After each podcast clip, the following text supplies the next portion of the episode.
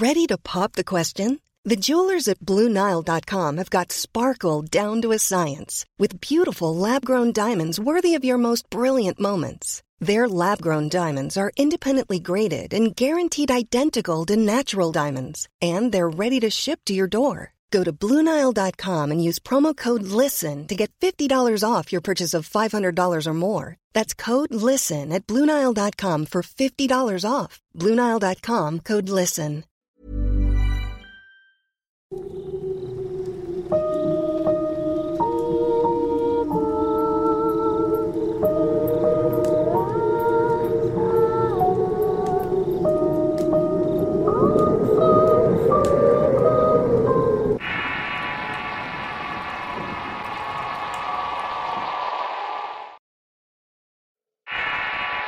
Terreno. Relato basado en sucesos reales. Escrito y adaptado por Eduardo Liñán para relatos de horror. Si quieres conocer más historias del mismo autor, te invito a visitar el enlace que dejaré en la descripción del video.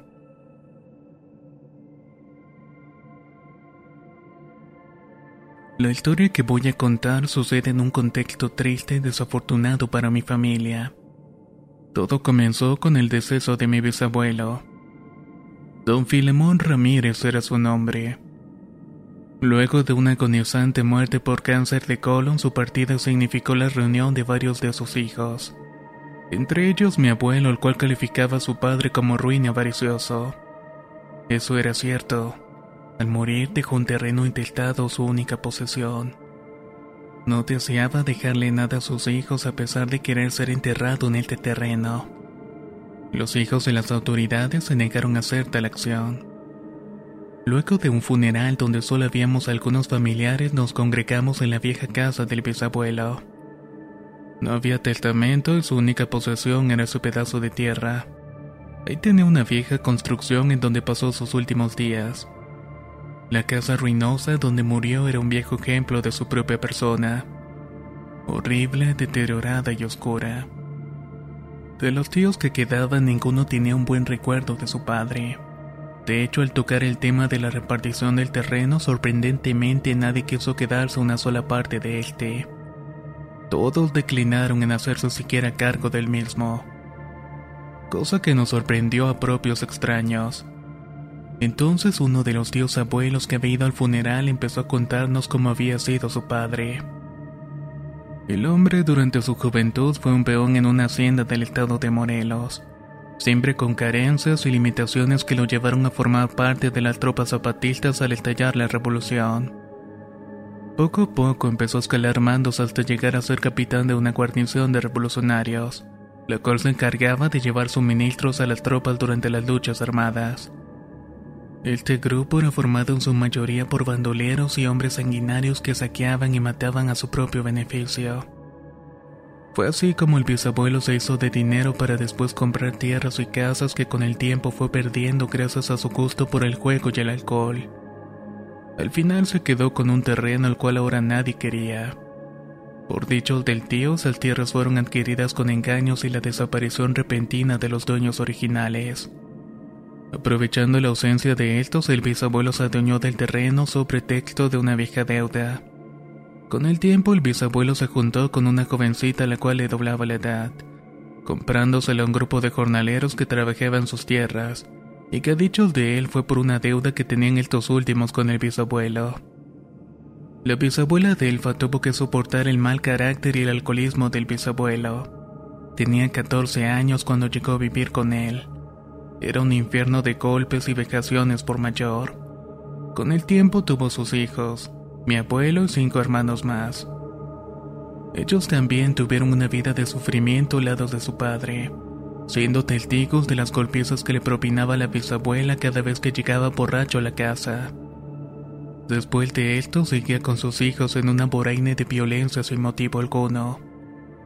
Así crecieron alimentando el rencor hacia su padre pero apenas pudieron valerse por sí mismo, tanto mi abuelo como los tíos huyeron de su casa para buscar su propio camino.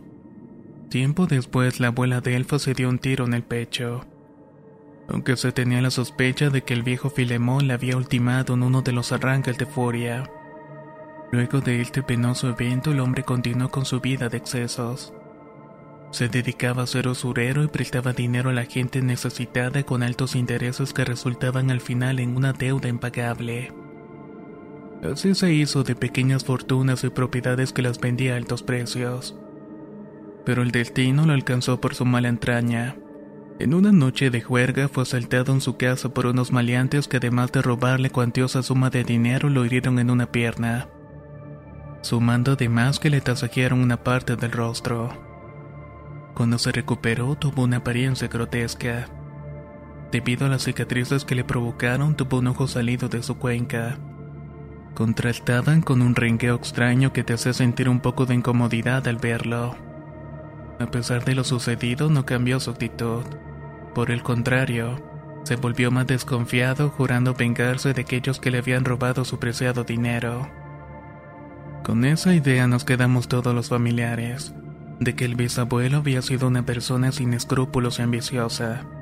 Después de salir de su casa, los tíos clausuraron las entradas y dejaron todo como estaba. El terreno de tanto en tanto lo iban a desmontar y a limpiar, pero de quedarse a vivir en él nadie lo quería hacer. Falta un día en que me vi la necesidad bastante grande por lo que le pedí a los y al abuelo permiso de poder quedarme a vivir en el terreno. Estaba pasando una muy mala racha económica. Aunque objetaron, al final estuvieron de acuerdo en que iba bajo reserva me quedaron unos meses en lo que volví a acomodarme. Llegué a la casa acompañado de mi esposo y mis dos hijos, Rubén de 12 y Marcos de 7 años respectivamente. De principio, y aunado a la situación que estábamos pasando, el solo ver la casa casi en ruina nos puso bastante tristes. Pero mi esposa, que siempre fue optimista, nos animó para limpiar y arreglar la casa lo mejor posible. Así lo hicimos. De las cosas del bisabuelo quedaba muy pocas. Solo muebles apolillados y una cama de hierro cuyo colchón dio cuenta del tiempo y el deterioro de todo lo que había dentro. Fueron un par de días los que estuvimos limpiando. Sacamos cosas inservibles hasta que por fin vimos un aspecto distinto a la casa. Aunque era vieja, aún tenía lugares habitables carentes de humedad. La vida ahí transcurría lenta. Todos los días salía temprano a buscar empleo a través de los diarios. En tanto mi esposa se quedaba con los niños. Era época de verano por lo que ambos no iban a la escuela. El más grande se le ocurrió hacer unos columpios en una ceiba del patio con cuerdas y llantas viejas. Por extraño que pudiera parecer y no crecía nada, y los árboles de antaño que eran frondosos ahora solo eran troncos con ramas secas que se movían de forma macabra con las huradas nocturnas. El terreno en su mayoría era de tierra amarilla con pedernales que se miraban por todos lados. Aún así, los niños se pasaban lo mejor posible entre juegos y cosas propias de ellos. Se la pasaban explorando todo el terreno, el cual tenía al fondo unos viejos baños cuyas puertas habían desaparecido hacía mucho tiempo. Un viejo pozo relleno de piedras, además de un cuartucho donde había herramientas viejas y oxidadas. Los niños, a pesar de mis advertencias, jugaban en esos lugares infectados de limañas. Mi mayor temor es que una de estas les fuera a picar. Afortunadamente nunca les pasó algo como eso pero en cambio tuvieron que enfrentar otro tipo de horror. Cierta tarde acabamos de comer algunas alubias que había preparado mi mujer. Después de agradecerle la comida, me dispuso a hacer trabajo en la casa. Además, él estaba preocupado porque no había comida en la alacena y no quería pedirle favores a mis familiares. Mi esposa no me reprochaba nada. Era optimista y de algún modo sacaba toda la familia adelante. En eso pensaba mientras intentaba reparar una vieja cómoda de cedro que había sido del bisabuelo. Mientras ligaba veía a mis hijos jugar en los viejos baños del patio. Parecían escarbar la tierra ledaña a estos como si estuvieran jugando los piratas.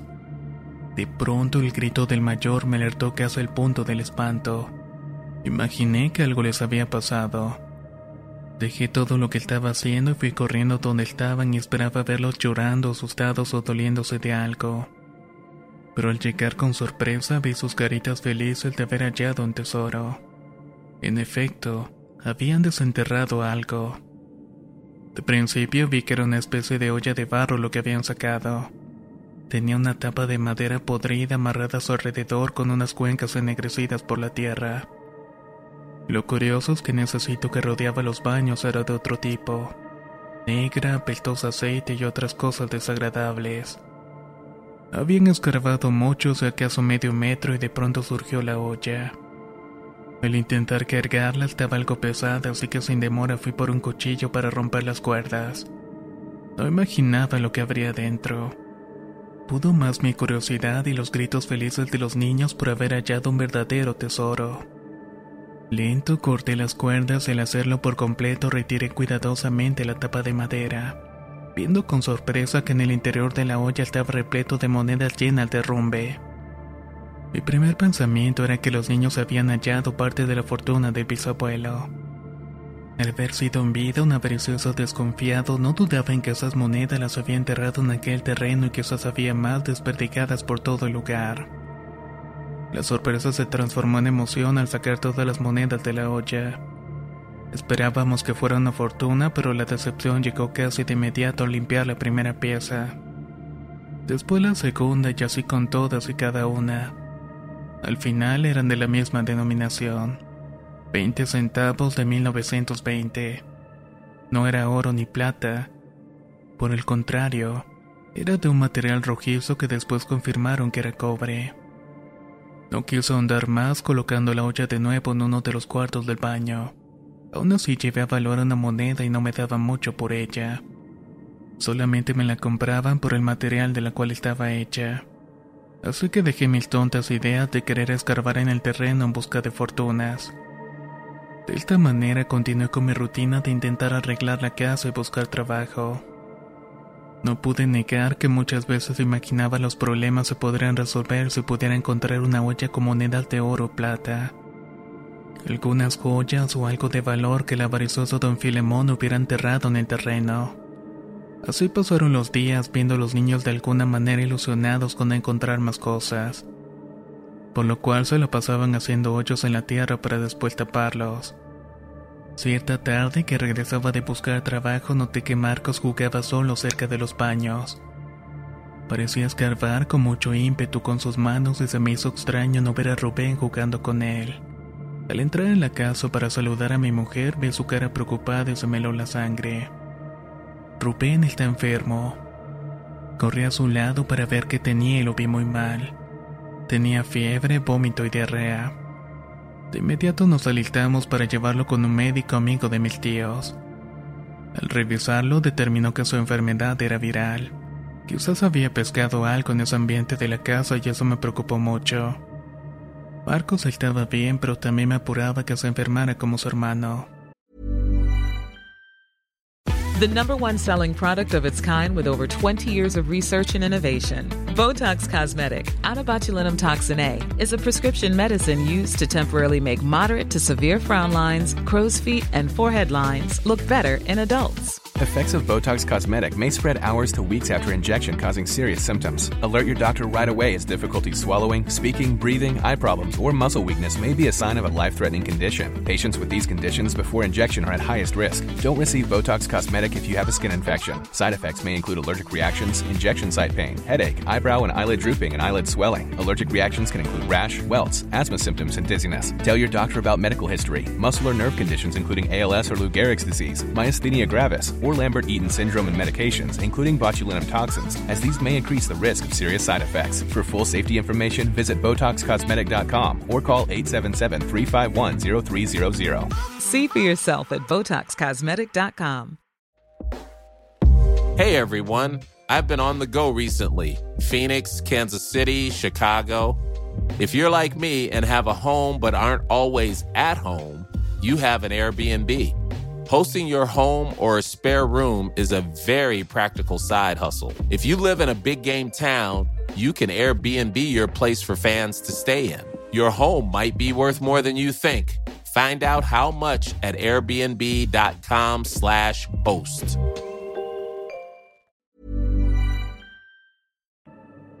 Ya que constantemente estaban removiendo la tierra o estaban expuestos a este tipo de construcciones viejas. Pasaron unos días y la salud de Rubén mejoró relativamente. No obstante, su carácter alegre y despreocupado cambió de manera extraña. Se hizo mal y apagado de todos. sobre todo con su hermano al cual quería mucho. Eso me pareció raro atribuyéndose a su enfermedad, aunque Marcos también empezó a mostrar un comportamiento muy extraño. Se le pasaba todo el tiempo escarbando en una tierra de una manera obsesiva. Buscaba quizás un tesoro en su imaginación, pero el juego de niños tomó un sentido inusitado. Tanto su madre como yo no le tomábamos mayor importancia. Hasta una tarde que terminamos de comer. Platicaba con mi esposa acerca de nuestros problemas cuando de pronto los gritos frenéticos de los niños hicieron casi que brincáramos de nuestros asientos. Al salir al patio para ver qué sucedía, los dos hermanos estaban peleando. La violencia con la que lo hacía era tal que nos asustamos al ver al niño poseído por una ira. La violencia que se suscitaba en ese momento era increíble. Rubén estaba reclamando una moneda de su propiedad. Dame la moneda, maldito perro. Dámela o te voy a matar. Vociferaba una y otra vez en tanto le asaltaba golpes al pequeño. Al llegar a separarlos mientras mi esposa tenía a Marcos, yo le daba una tremenda tunda al mayor que no se inmutaba ante los golpes. Su mirada estaba prácticamente clavada en su hermano. Sus reclamos por una supuesta moneda eran incontenibles. Cuando por fin logré dominar el arrebato de Rubén, lo encerré en un cuarto para que se calmara en tanto atendíamos al niño más pequeño. Tenía laceraciones en todo el cuerpo y el rostro, y la nariz sangraba producto de los golpes. Al preguntarle por lo que su hermano lo había golpeado, tan solo sonrió, observándonos con una mirada un tanto extraña. Estaba como oída como si en realidad él no fuera nuestro hijo pequeño, cosa que nos asustó bastante para ser sinceros. Esta situación nos desconcertó a mi esposa y a mí y no sabría explicar qué fue lo que le pasó a los niños. Pero luego de ese acontecimiento tuve un mal presentimiento. Incluso el optimismo de mi mujer cambió uno de preocupación. Fue la primera en suplicar que nos fuéramos de ese lugar. De dejar la casa e irnos a dormir a la calle si era preciso. Por supuesto no atendí su súplica y por esa noche nos fuimos a dormir. Rubén durmió encerrado en su cuarto que era de su tío, mientras que Marcos permaneció en el suyo. Después de un mal sueño me levanté para ir al baño y beber un poco de agua. Al ir a la cocina me serví en tanto veía los tonos azulados del reflejo de la luna en el patio. De pronto me quedé estático con un sentimiento de zozobra que me erizó los pelos de la nuca. Alcancé a ver una sombra negra entre uno de los cuartitos del baño. Pensando que era mi imaginación, encendí la luz exterior sin dar crédito a lo que estaban viendo mis ojos. Dentro de uno de los cuartos de ruidos estaba parada la figura del bisabuelo. Era él y me miraba con un rostro lleno de cicatrices y ese siniestro ojo salido con el cual lo recordaba en mis peores temores. Tenía el rostro deforme inyectado de odio y desprecio a aquellos que no fuera su propio dinero. En vida odió a toda su familia, a sus hijos, sus nietos y aquellas personas que no significaran algo de provecho para sus intereses. Fueron un par de segundos que lo pude ver con claridad.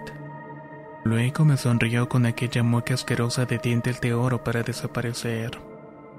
No sé cuánto tiempo pasó, pero al reaccionar me alejé de la ventana revisando que todo estuviera cerrado dándome un falso sentimiento de seguridad que se vendría abajo segundos después que pasé por las habitaciones para revisar a mis hijos.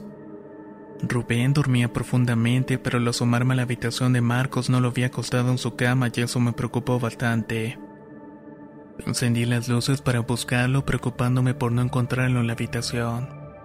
Tampoco estaban las demás y ni siquiera la mía. Ahí fue cuando el pánico empezó a dominarme al cuestionarme dónde estaba mi pequeño hijo. Desesperado recorrí todos los rincones de la casa sin despertar a mi mujer. Al llegar a la entrada no me había dado cuenta que la puerta estaba entreabierta. De inmediato salí al patio para buscar a Marco sorprendiéndome al notar una pequeña luz en uno de los viejos cuartos del baño. Entonces lo pude ver. El alivio inicial de haber hallado a mi hijo fue roto por un estupor que me impidió siquiera helar una frase. La luz era de una pequeña velita del cumpleaños número 7 que Marcos de algún modo había encendido. Con ella iluminaba una pequeña porción del cuartito, sirviéndole para darle brillo a una moneda que tenía en sus pequeñas manitas, misma que acariciaba de una forma aberrante casi obscena. Ese acto me espantó y más porque un niño de esa edad no conoce o no sabe de esas extrañas actitudes y propias de una persona adulta. ¿Qué haces aquí, Marquitos? Pregunté con cautela. El niño solo me volteó sin dejar de acariciar la moneda y se me quedó viendo de una manera perturbadora. Entonces, con una voz ronca e inquietante, me respondió: ¿Qué te importa? Lárgate, cabrón. exclamó el niño mientras me veía con impaciencia. Eso fue todo y me fui sobre él a darle una tunda por haberme contestado de esa manera. Al arrebatarle la moneda de sus manitas empezó a gritar con chillidos. Era como si se doliera de algo con mucha desesperación. En este punto mi esposa se había levantado y salió con espanto a ver qué le sucedía al niño. Se retorcía con violencia para intentar zafarse en tanto la mamá lloraba frenéticamente de no saber qué le estaba pasando a Marcos. El caos se hizo en la casa y como pudimos logramos controlar al pequeño. Sin saber en qué momento se quedó dormido mientras respiraba rápidamente con esfuerzo. Eso fue demasiado para nosotros, para mi esposa. La ira mezclada con el miedo la dominó en ese momento le hizo tomar una decisión.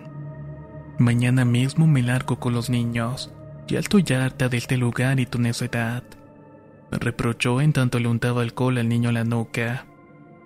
Sin saber qué decir, tan solo me salí de la habitación un tanto molesto al pensar que tenía razón. Pero mi orgullo me impedía ver más allá del problema cualquiera que fuera este. Eran casi las 10 de la mañana cuando desperté. Al levantarme con pesar vi que mi esposa no estaba y Marcos tampoco. Solamente Rubén parecía estar jugando en el patio tapando los agujeros que su pequeño hermano había hecho. Al ir a buscar qué comer vi que había una nota en la mesa y era de mi mujer. En ella mencionaba que había llevado al niño al médico y que regresaría para irnos lo más pronto posible. Aún estaba renuente de irnos. ¿A dónde sin dinero? Solo andaríamos derrimados y no podía permitirme eso. Así que intentaría convencer a mi mujer de quedarnos en lo que conseguíamos otro lugar para vivir. Tomaba café cuando salí al patio y Rubén parecía estar absorto cubriendo los hoyos. Usaba una pala para no dejar huecos en el piso. Aún pensaba en ese comportamiento extraño que había desarrollado mis hijos. Entonces recordé la moneda. Rápidamente me dirigí a los baños con detenimiento y revisé cada uno esperando hallar algo. Cuando por fin la vi me di cuenta que la moneda que tanto atesoraba Marcos de manera enfermiza era una de oro de dos y medio pesos con la figura de Miguel Hidalgo en una cara. De inmediato me puse a buscar más entre la podredumbre del cuartito. Estaba tan absorto quitando algunos azulejos con desesperación que no me di cuenta que Rubén estaba detrás. Dame esa moneda que es mía, dijo con una voz profunda y ronca.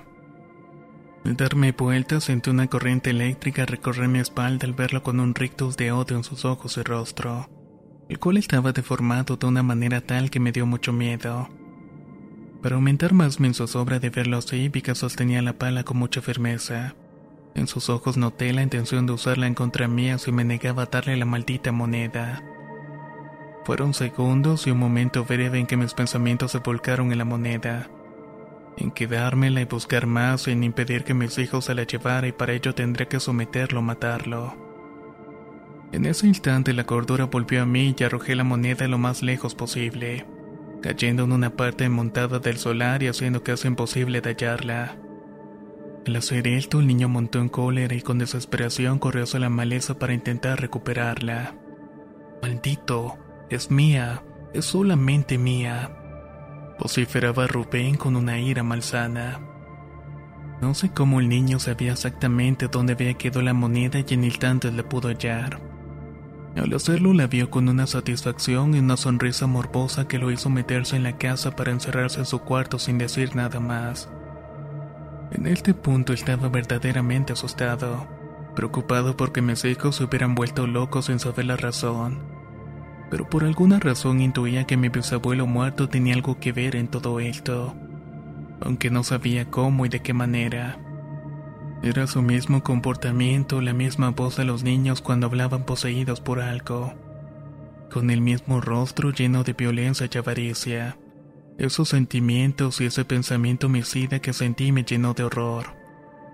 No lo pensé más y corrí a la casa para juntar lo más esencial e irnos inmediatamente del lugar. Junté ropa, papeles, algunas cosas en bolsas de basura y cajas. Casi estaba listo para salir de la casa cuando llega mi mujer con Marcos y un tío. Al ver mi actitud se sorprendieron y les dije que no preguntaran nada y que nos fuéramos de inmediato de la casa. Así que comenzamos a subir las cosas a la camioneta. Al llenar el primer viaje salió rumbo a su casa donde nos quedaríamos provisionalmente, además de traer a unos primos para ayudarnos con la mudanza. Lo más extraño de todo es que mi tío no me cuestionó nada y casi estoy seguro que sabía que no duraríamos mucho tiempo allí. Así que presuroso nos ayudó sin hacer preguntas. Pasaba del mediodía y hacía un calor sofocante, así que mi esposa y yo nos quedamos sentados en la banqueta tomando un refresco en lo que esperábamos al tío pero no había caído la cuenta de algo. Los niños no estaban haciendo ruido. Mi esposo se levantó extrañada de que por lo menos Marcos, el más inquieto, no estuviera corriendo por todo el patio.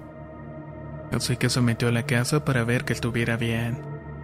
Yo me quedé en la banqueta pensando en la manera de decirle sobre el comportamiento de Rubén y Marcos, de lo que estaba pensando e intuí al respecto. No sé cuánto tiempo pasó y le daba un trago mi refresco y a lo lejos veía un carretonero comprando fierro viejo. El sonido de su bocina fue roto por los gritos exaltados de mi esposa. De inmediato me levanté para correr con todas mis fuerzas al interior de la casa, gritando el nombre de mi mujer y de mis pequeños. Los gritos que venían detrás de la casa hicieron que mis piernas temblaran y corrí hasta abrir la mosquitera y sentí que el piso se abría ante mí.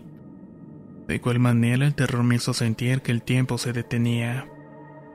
Mi esposa estaba intentando cortar una soga de la rama de la ceiba seca. La soga que había servido para hacer el columpio ahora estaba alrededor del cuello de Marquitos. El niño estaba colgado de la rama del árbol haciendo intentos por jalar aire mientras sus piernitas temblaban con desesperación. Su pequeño cuerpo se comenzaba a ver rígido. En una acción rápida tomé un machete que tenía cerca y con él empecé a romper las cuerdas y la rama de la ceiba hasta que la soga se reventó. Mi esposa tomó al niño colocándolo en el suelo para después quitarle la soga e intentar reanimarlo. El esfuerzo por tomar aire era enorme y cuando por fin reaccionó rompió en llanto. Su cuello se había lacerado dejando una marca roja producto de la cuerda. Yo no sabía qué hacer y me quedé pasmado viendo cómo mi mujer intentaba reanimar al niño. Al voltear a la casa pude ver a Rubén parado en una de las puertas con un rostro de satisfacción que me inquietó. Parecía ver con gusto el estado de su hermano que hasta el punto de perder la vida. Y un pensamiento me invadió al imaginar que él, su propio hermano, le había atado la soga al cuello. Cuando el niño comenzó a llorar sentí alivio y por lo menos podía respirar. Ni mi mujer ni yo nos explicábamos cómo era que el niño había terminado en esa situación tan horrible y mucho menos la indiferencia de Rubén. De inmediato salimos al escuchar la camioneta del tío y no dijimos nada. Tan solo salimos de la casa y suplicamos que nos sacaran de allí. Rubén se quiso quedar con los primos a juntar las cosas que quedaban. Pero yo me rehusé a que lo hiciera subiendo lo que hace tras a la camioneta. ¿Por qué no te quieres ir, Rubén? Pregunté con temor. No quiero que me robe mi moneda. Esta es mi casa. Respondió el niño con seriedad y casi en susurros. Sin mal temor salimos de ahí y el camino a ver al doctor para que revisara a Marcos fue tortuoso. No dimos mayores explicaciones más que el niño había tenido un accidente y eso era todo. Pasaron unos días en los que pude regresar a la casa del bisabuelo para recoger unas últimas cosas. Solo al entrar en ese lugar sentí una bruma y una ansiedad como no la había sentido antes. Recorrí los cuartos en búsqueda de alguna cosa que se me hubiera olvidado. Entonces vi la vieja olla con las monedas de cobre que habían desenterrado los niños en las que había sido su habitación. Me acerqué con cautela en la olla y al abrirla con espanto vi que entre las monedas surgía una en particular. La de oro eran los dos y medio pesos que habían provocado toda la tragedia que estábamos padeciendo. Al verla mi primer pensamiento era quedármela y tomarla y venderla e incluso ir a buscar más. Sabía que había más enterradas en ese maldito terreno. Pero esa ambición y avaricia que me dominó por instantes desapareció al recordar a mi hijo colgado del árbol luchando por respirar. Lo que hice después fue ir a los baños a enterrar la olla. Comencé a quitar los ladrillos que servían de piso en uno de ellos para después colocar un poco de tierra y cemento que había en el cuarto de las herramientas. La idea era que nadie, a pesar del tiempo, terminara encontrando las malditas monedas. Así que empecé a cavar un poco entre lodo putrefacto y piedras redondas que salían de tanto en tanto. Cuando tenía más o menos medio metro de profundidad, la pala topó con algo. Pensando que era el tubo del desagüe, con sorpresa vi que eran otras ollas de barro, todas tapadas de la misma manera que la primera con tapas de madera podrida y cuerdas. Mi curiosidad quiso hacer una imprudencia queriendo sacarlas para ver si había oro en ellas pero al ver algo peculiar y extraño debajo de estas, esas intenciones se esfumaron. Al remover un poco la tierra, con espanto me percaté que eran huesos humanos los que habían allí. Eran pedazos de hueso y cráneo lo que vi entre la tierra. Me produjo un sobresalto terrible que me hizo salir del cuartito del baño para vomitar. Me quedé no sé cuánto tiempo parado sin hacer nada y tan solo mirando el agujero que había hecho. Al reaccionar lo que hice fue colocar la primera olla y sellar por completo el agujero. Cuando por fin terminé salí huyendo del lugar y nunca más regresé. Con el tiempo las cosas fueron mejorando, pero el recuerdo y la experiencia de habernos encontrado con algo alejado de nuestro entendimiento me mantuvo asustado por varios meses. He de confesar que muchas veces cuando me veo apretado de dinero con mil problemas, una pequeña idea de ir al terreno sacar las monedas que dejé en los baños más alta durante la noche. Deseo en verdad ir y saciar esa ambición que me corroe. Sé que también lo haré y también sucumbiré ante la ambición y la avaricia. Todo herencia de don Filemón Ramírez, mi bisabuelo. A muchos de nosotros nos encantaría encontrar un tesoro enterrado. Oro, plata, joyas pero si el hacerlo tiene consecuencias tan funestas como las que escuchaste en este relato, te pregunto, ¿serías capaz de conservarlo contigo?